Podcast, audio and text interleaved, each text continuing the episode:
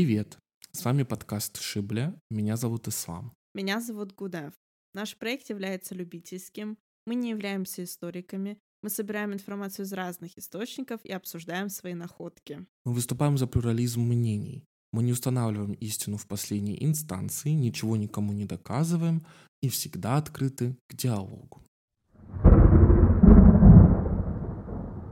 Что мы сегодня в первом нашем совместном э, эпизоде нового сезона будем Да. с тобой обсуждать? Мы будем э, обсуждать очень интересную тему, даже немного мистическую, да, И такую, необычную, да, в каком-то смысле. про масонские ложи во Франции. Мгм. И чем они связаны с э, адыгами, кавказцами вообще, в принципе. Да.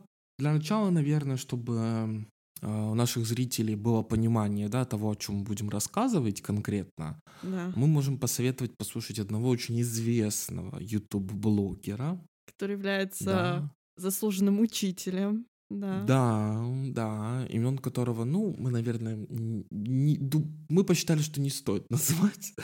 Но я думаю, найти будет очень легко. Там прям так и называется, как бы видео о масонстве. Да. И там очень подробно, очень хорошо описывается вообще, что это такое, как это работает, почему это возникло, действительно ли это все такое, все загадочно, мистическое, или это все-таки. Я отношусь к этому с интересом, потому что, естественно, ни в какие там теории заговора я не верю. Ну, это было бы, наверное, странно в них верить. А, Ну, мне кажется, это какое-то такое, какой-то способ разнообразить жизнь. Не знаю, внести в нее какую-то вот эту вот немножко мистики.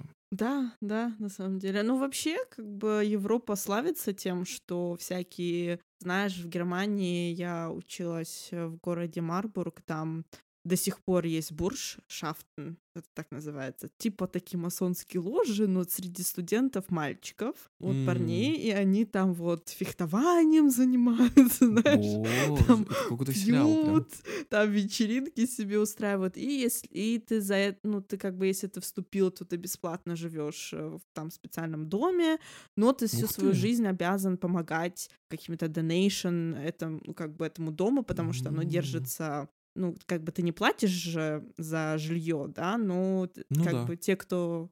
Но потом ты как бы должен помогать, чтобы следующее поколение М, также жили. Это интересно. Ну, это Да. даже, ну, вот это то, о чем ты сказала, я знаю, что такое есть, господи, в Гарварде, что ли? Да, там, ну это много Что- где есть, на самом Ну, деле. что принято, да, что когда студент оканчивает, да, и потом становится успешным, то он делает какие-то донейшены своему университету поверх того, что он еще и просто платил, например, да, если он на коммерческой Да. основе.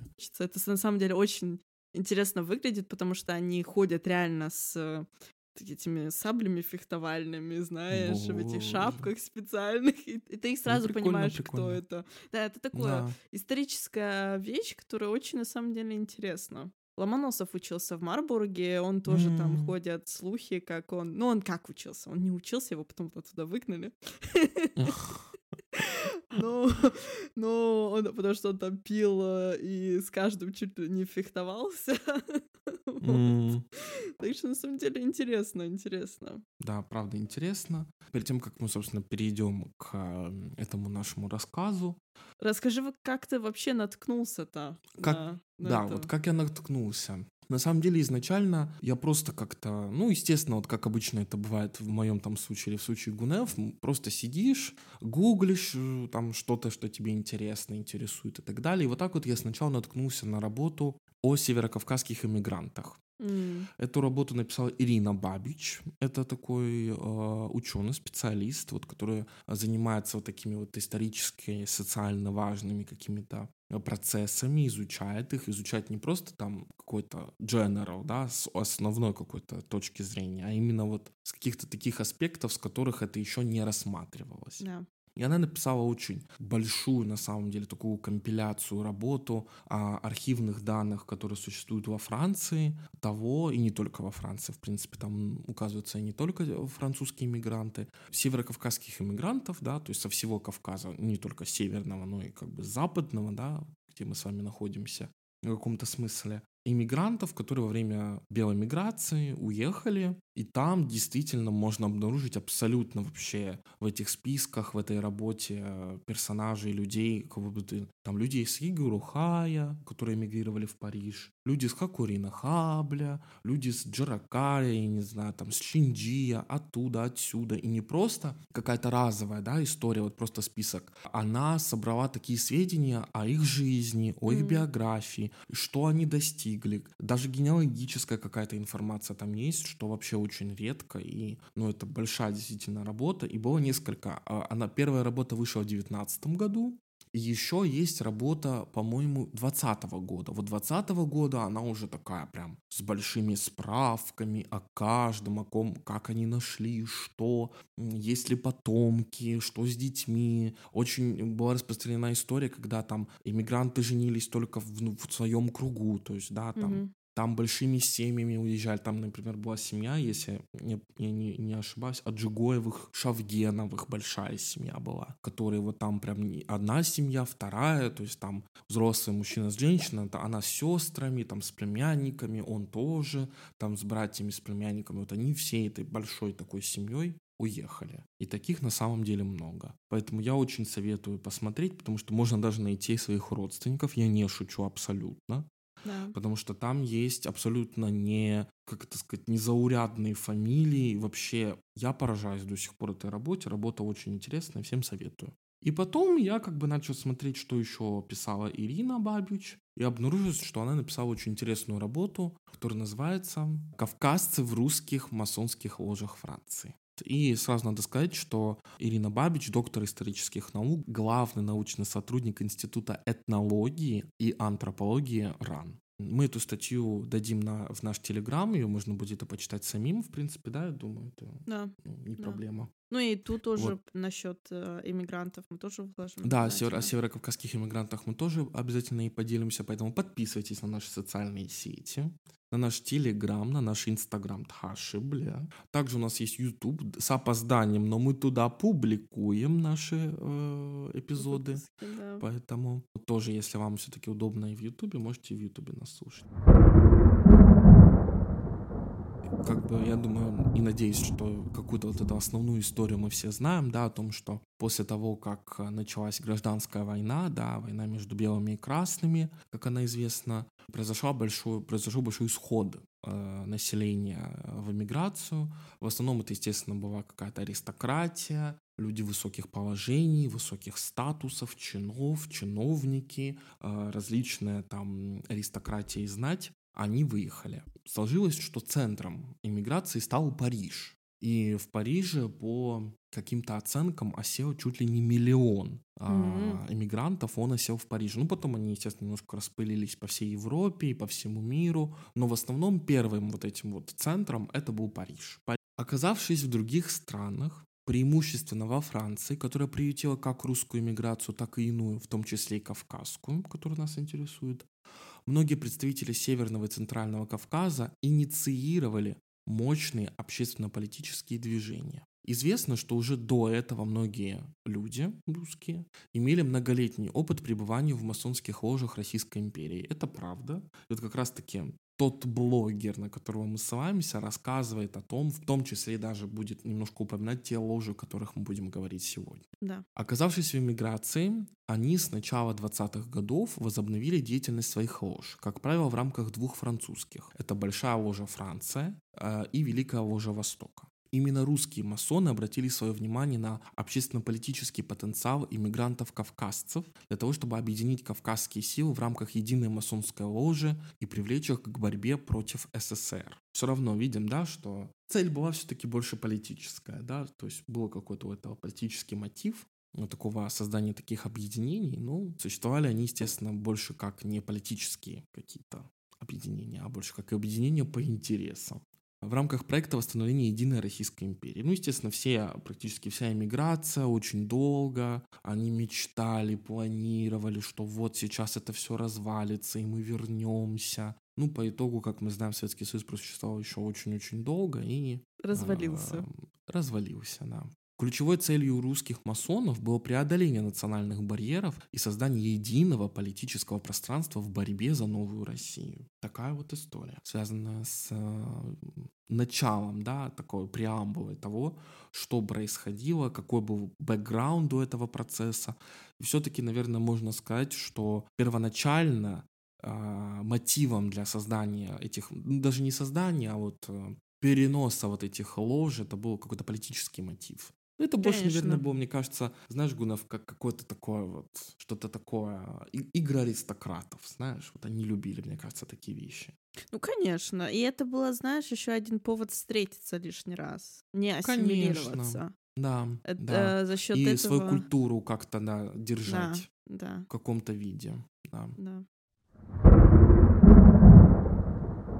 Включение кавказцев в масонскую деятельность началось э, с ложи Астрея. В 22 году в Париже была образована ложа Астрея, в которую вошли крупные российские деятели, такие как Кандауров, Бобринский, Пениксен и другие. Э, Мы обязательно будем а, останавливаться на тем, кто эти люди, и немножко о них Да, рассказывать, чтобы было да, немножко понятно. расскажем, да. Согласно внутреннему уставу ложи Астрея, ее целью было создание духовно крепкой, однородной и тайной для профанного мира группы братьев, сила и влияние которых как в масонском, так и профанном мире были бы большими, чем раньше, вследствие их самоотверженности, единения, дисциплины и духовного единомыслия. Лозунгами ложи были слова «мудрость», «красота», «сила». Согласно мнению Кандаурова, целью русского масонства во Франции было участие масонов в восстановлении жизни в России. Согласно внутреннему уставу, ложа должна стремиться не к увеличению количества братьев, но лишь к высокому качеству. Такими качествами должны почитаться не только ум, образованность и знания, но и способность к восприятию масонских настроений и братства единению в духе внутреннего устава, а также порядочность, верность слову, жертвенность и активная любовь к людям. Видишь, очень пацифистический даже. Да, Да, очень, очень даже. Однако в реальности, как отмечал Бурышкин, ложа стала весьма быстро пополняться членами. К концу 22 года в ложе было 60 человек, а к концу 24, то есть через два года, уже 100. В ходе формирования деятельности данной ложи руководители ее обратили внимание на представителей Кавказа, которые так же, как и русские, оказались в эмиграции. В течение первых двух лет в ложу вошли 9 представителей Кавказа, 4 от Северного Кавказа, это были Хагундоков, Шаков, Шакманов и Куриев, трое грузин, Амалхвари, Андроников и Вачнадзе и два армянина Леонозов и Шахназаров. В распоряжении автора оказались материалы о вступлении в ложу всех вышеуказанных представителей Кавказа, кроме Леонозова и Шахназарова, которые вошли в нее значительно раньше остальных кавказцев. Ну и опишем, в каком порядке вообще принимались кавказцы в масонскую ложу. А, Это позволит понять процесс вообще приглашения их в ложу Астрею. Первым был московский армянин Степан Георгиевич Леонозов. Почему как бы вообще мы будем говорить про порядок вхождения в ложу? Потому что это очень важно. Потому что один из принципов того, как человек попадает в ложу, его должен а, номинировать, так скажем, сделать ему приглашение один из членов ложи. Да, потому что ты должен быть проверенным человеком. Да, да, проверенным, конечно. И, наверное, тот человек, который как бы приглашал и нес какую-то ответственность вообще за Да, человека, я думаю, да. пригласил. Ну и вообще, кто такой Степан Георгиевич Леонозов, да? Леонозов родился в 1972 умер в в 1949 в Париже и похоронен на кладбище Пасси. Это юрист, нефтепромышленник, окончил естественно-юридические факультеты Московского университета, работал помощником присяжного поверенного округа Московской судебной палаты, в 1901 году переехал в Баку и занялся нефтяными делами. Он был директором-распорядителем и членом правления свыше 20 нефтепромышленных и других компаний. Один из организаторов русской генеральной нефтяной корпорации «Ойл». Мгм. После революции он перебрался в Финляндию и стал одним из организаторов антибольшевистского движения. Он входил в состав политического совещания при генерале Юдениче.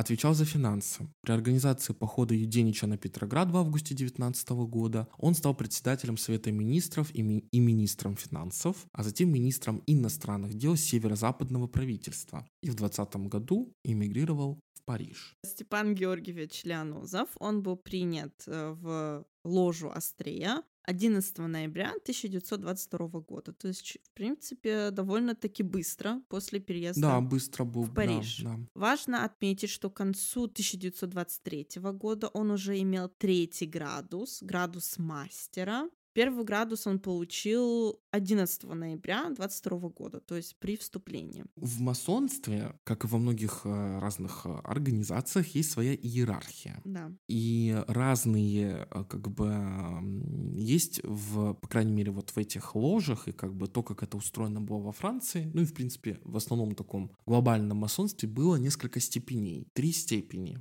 И как бы очень многие получали эти степени или подряд, или сразу. И вот Леонозов, он первую степень, то есть начальную, он получил в 22 году. Вторую степень он получил в 23 году. И в этот же день он получил еще и третью степень. То есть он пошел еще дальше. Мгм. Это уже была такая мини-игра в каком-то смысле, да, они все-таки уже не могли играть во все правила масонства из-за того, что там не было ресурсов, времени и так далее, то как бы они ограничивались тем, что иногда давали сразу два вот этих градуса, ну или статуса, уровня. Да.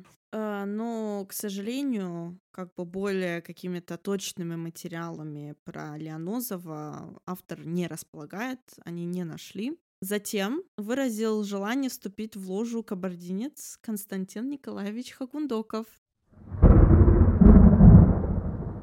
Константин Николаевич Хагундоков, да, вспомним один из наших самых первых эпизодов про Хагундокову Эльмисхан. Это ее отец, да, который сам является очень таким важным историческим персонажем и деятелем. Константин Николаевич Хагундоков а, в свое время был генерал-губернатором Амурской области, был приближенным к царской семье, существуют даже и фотографии, на которых запечатлен, например, царевич Алексей и сыновья самого Константина Николаевича. Он был как бы кабардинцем, да, он, как мы знаем, родился в ауле Хагундокова, которое потом впоследствии прошло очень много разных итераций, по итогу это Каминомостки сейчас. И вот как бы, как мы помним из эпизода Эльмисхан, ее семья вместе с отцом, соответственно, и всеми ее братьями и сестрами, они оказались в Париже. И вот как бы историю Эльмисхан мы знаем, но а, историю ее отца немножечко нет. Ну, тут мы как бы немножко один аспект его жизни раскроем, потому что он на самом деле был большим деятелем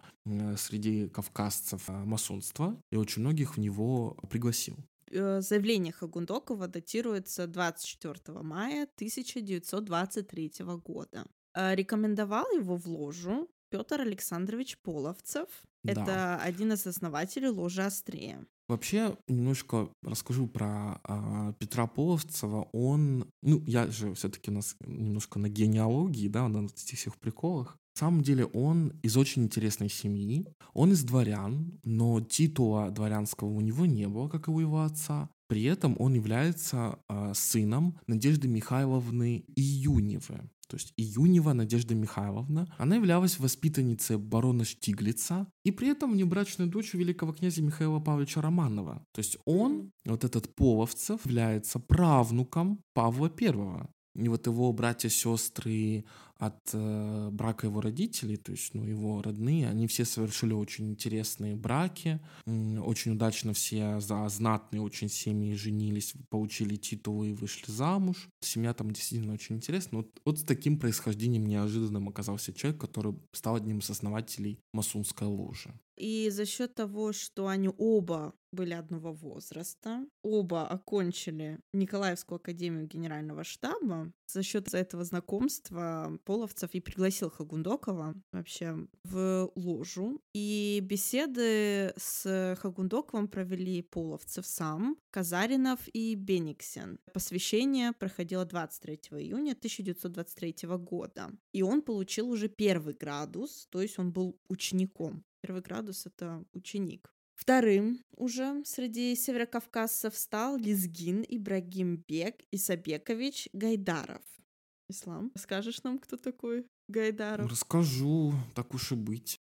Ибрагимбек Исабекович Гайдаров родился в 1879 году в Дербенте, но, к сожалению, неизвестно, когда он умер. Он был инженером путей сообщения и членом Третьей Государственной Думы от Дагестанской области. В 1917 году он был членом Центрального комитета Союза Объединенных Горцев и комиссаром Дагестанской области. Был министром почт и телеграфа Горской Республики, да, в которую мы ходили все с вами. И существование которой, конечно, было очень интересным и, наверное, когда-нибудь о нем расскажем. В 1919 году он участвовал в Версальской мирной конференции во Франции. В эмиграции он находится с 21 года. Жил в Париже, работал чертежником на заводе Рено. В середине 20-х годов находился в Турции, занимался частной деятельностью в качестве инженера путей сообщения подачи заявления о посвящении это 30 октября 1923 года. Рекомендации Гайдарову давали Половцев и Кандауров. Беседы проводили Половцев,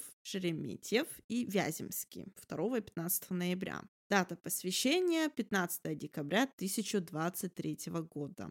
Он получил тоже первый градус, то есть стал учеником. Следующими членами стали два уроженца Нальчика, то есть Кабарды, и один уроженец Назрани, э, кабардинец Шаков, балкарец Шакманов и ингуш Куриев. Вот, расскажи нам, Ислам, подробнее, кто эти люди. Измаил Магометович Шаков родился в 1878 году в Нальчикском округе Терской области и умер не позднее 45 года во Франции. Сведений, к сожалению, тоже более точных нет. Он был доктором медицины, специалистом по женским болезням и акушерству, ну и, и масоном, да, как мы с вами да. выяснили сегодня, и будем выяснять. Он окончил медицинский факультет Киевского университета, работал земским врачом, прошел хирургическую ординатуру в больнице Красного Креста в Елисаветграде. С 14 по 17 года он владел собственной хирургической лечебницей в Грозном. В 20 году эмигрировал в Константинополь, в Стамбул. В 23 году он переехал в Париж. Это что касается Шакова. Теперь поговорим про Таусултана Келеметовича Шакманова. Он родился в 1885 году, тоже в Нальчике. Он был юристом, общественно-политическим деятелем, учился в Харьковском технологическом институте, Окончил юридический факультет Московского университета. Работал во Владикавказе помощником присяжного поверенного. Участвовал в деятельности Центрального комитета Союза объединенных горцев. Был председателем Кабардинского национального комитета. Во время гражданской войны был в составе Кабардинской бригады добровольческой армии. Эмигрировал в Константинополь. 1924 года он живет во Франции, в Париже. Это что касается Шакманова. Третий персонаж, которого мы упомянули, да, третий человек, это Мурзала Мусиевич Куриев. Он родился в 882 году, да, в 1882 году. Просто я понимаю, что вот эти цифры, цифры могут запутать. Да. И умер он в сентябре 52 года, 1900 в Мюнхене. Он был полковником ингушского полка, промышленником и, соответственно, масоном. Окончил Тифлисское военное училище, участник русско-японской войны. Мировую войну сражался в составе дикой дивизии. Во время гражданской войны командовал ингушским полком, но в боевых действиях участия не принимал. Он владел нефтяными промыслами и участками. С 20 года, как и многие, он эмигрировал, эмигрировал в Константинополь. И с 21 оказался в Париже. Как мы уже можем понять, да, рекомендация, которую кто-то должен был предоставить, э, этим людям дал именно Хагундоков. Также как бы житель Кабарды, который, безусловно, хорошо их знал. Видимо, их посвящение в члены масонской ложи проходили одновременно. Официально Измаила Шакова рекомендовал Шереметьев, Однако неофициально он получил рекомендации Хагундокова и Гайдарова, о чем в своем рапорте написал один из тех, кто проводил беседу. Дата заявления 8 июня 1924 да, примерно в одно и то же время, примерно одни и те же люди проводили беседы с ними. Да, вот. да, да, это правда. Ну и посвящение всех трех северокавказцев уже проводилось в один день, ну так удобнее, конечно же, 12 ну, да. июля 24 года. В течение 1923-24 годов были посвящены в ложе и три грузина, Амилхвари, фактически он был вторым после Хагундокова, Вачнадзе и Андроников. Заявление Амалхвари датируется 11 июня 23 года. Э, рекомендацию дал Половцев, беседа примерно те же люди, и обряд посвящения уже 20, 29 сентября 1923 года. Ну, примерно в течение месяца уже делали обряд посвящения, как бы долго не затягивали. И получил он тоже статус первый градус, да, э, градус ученика. Вачнадзе подал в феврале 24-го, э, рекомендовал его Вяземский, ну и беседы понятное дело, понимаем, примерно одни и те же люди. Вот, хотя тут немножко другие, но они все, все, все работ... ну, все члены масонской ложи, как бы можно так сказать, да. Посвящение в Вачнадзе было вместе с северокавказцами, то есть 12 июля 24 года. И последним угу. грузином которого приняли, да, это был Андроников. Э, он вступил 10 мая, то есть обряд произошел 10 мая 24 года. Ислам, если у тебя есть какая-то информация, расскажи поподробнее про наших грузинов. Делюсь, делюсь. Первый, кто там был упомянут, да, это Александр Владимирович Амилахвари. Он был князем, у него был действительно титул. Он родился в 879 э, году в Горе, городе в Грузии и умер в 68 году в Нью-Йорке. 1900 и 1800, соответственно. Ну, я думаю, это уже понятно. Они все долго жили, почти под сто лет. Да, очень многие, да, у них длинные действительно были жизни.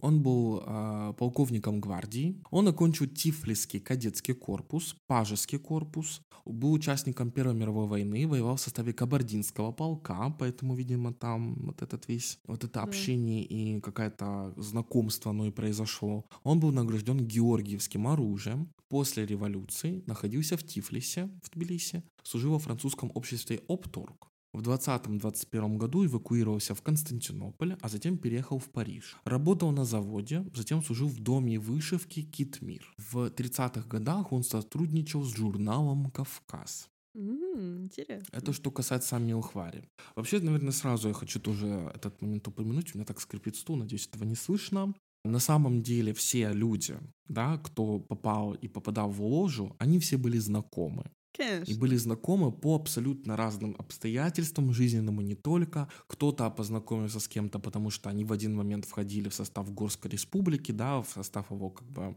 каких-то органов верховных, да, там председателей совета, еще чего-то. По линии белых очень многие тоже были знакомы, в принципе, до даже э, гражданской войны все были знакомы в каком-то смысле. Да. Потому что вот те, кто воевал в Первой мировой войне, да, там Дикая дивизия, Кабардинский полк, Ингушский полк, да, вот эти все направления, они все были, естественно, знакомы, общались, имели какой-то коннект. Поэтому так, как бы они все и попадали по итогу в ложе. Потому что то, кто оказывался в Париже, они, естественно, сразу там, они же, естественно, с кем им там общаться, только со своими, так сказать, соотечественниками, кто в такой же ситуации, с такими же взглядами. Поэтому они вот в таких сообществах пытались как-то существовать. Идемте дальше.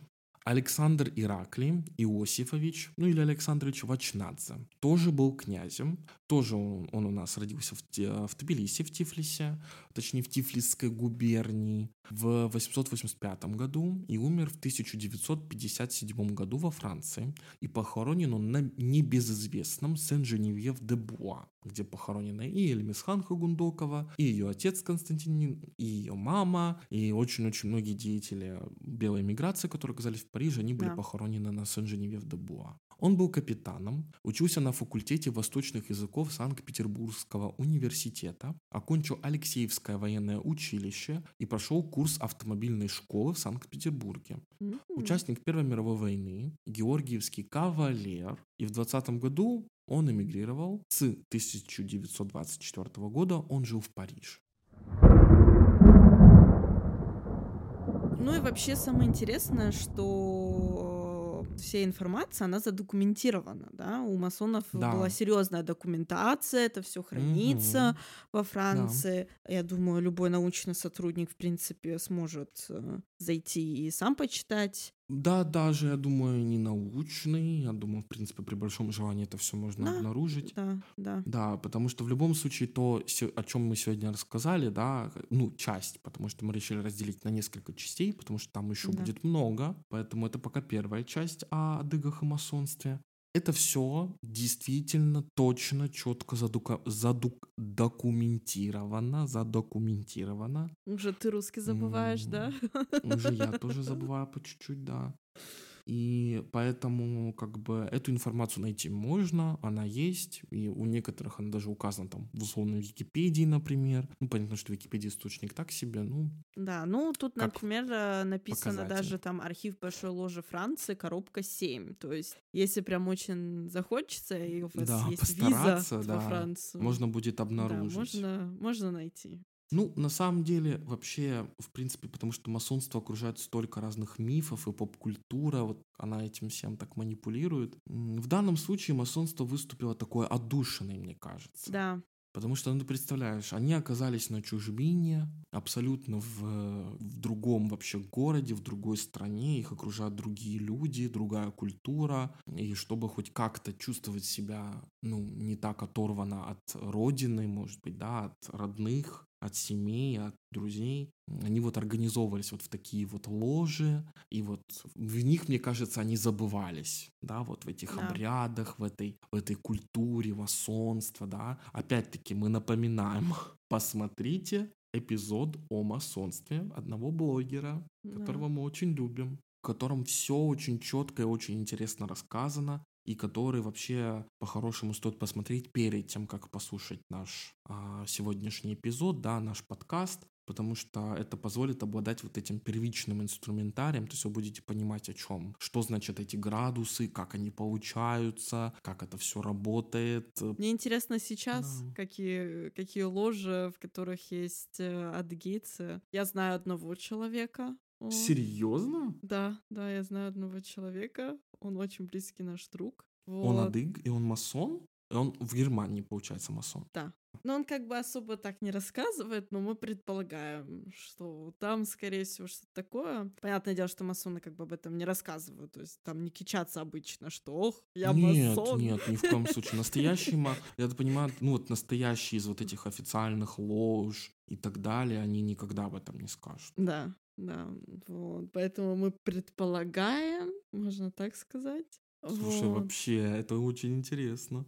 Да, Ну, я думаю, что в России сейчас есть какие-то масонские ложи. Я думаю, они существуют, по крайней мере, в Москве. вообще по всему миру, где только их нет. э, Да. Там зависит больше в общественности масонской принимаются и не принимаются, как я понимаю. М, То есть мы с тобой тоже можем создать масонство Я, я э, за. Шибля. Давай создадим. Вот, э, друзья мои, кто хочет, присоединяйтесь, пишите нам. Обряд быстро устроим, какой-нибудь, знаешь, эм, танец По шибля. зуму.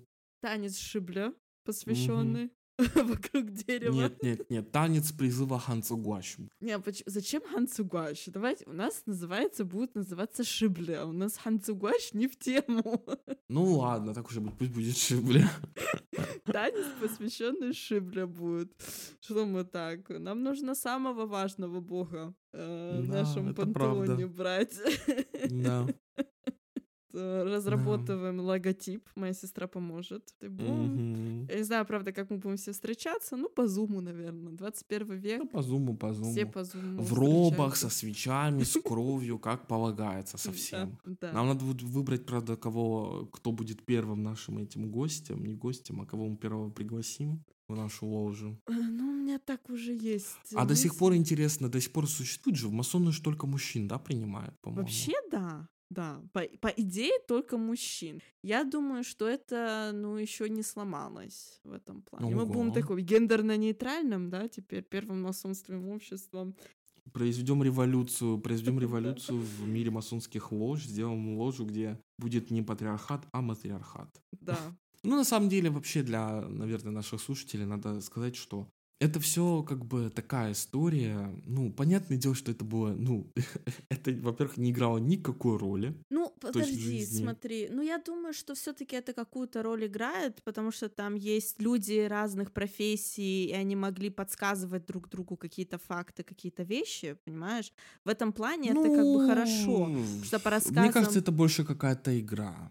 По крайней мере, для вот э, о тех ложах, о которых мы говорим, там даже острее ну, в наверное. то время. Ну, это была не игра время, даже, а такая наверное. симуляция, симуляция убущенного мира. Вот как, как бы вот они там собираются и вот и они обсуждают, как будто бы что они будут. Но я больше про современных, да. наверное, mm. говорю, что это такое общество, они там друг другу подсказывают, куда инвестировать, Такой нетворкинг современный, да? Да, такое вот э, просто, ну там часто такие люди, которые ну, непростые туда входят, конечно же. Поэтому... Мне кажется, это интересно.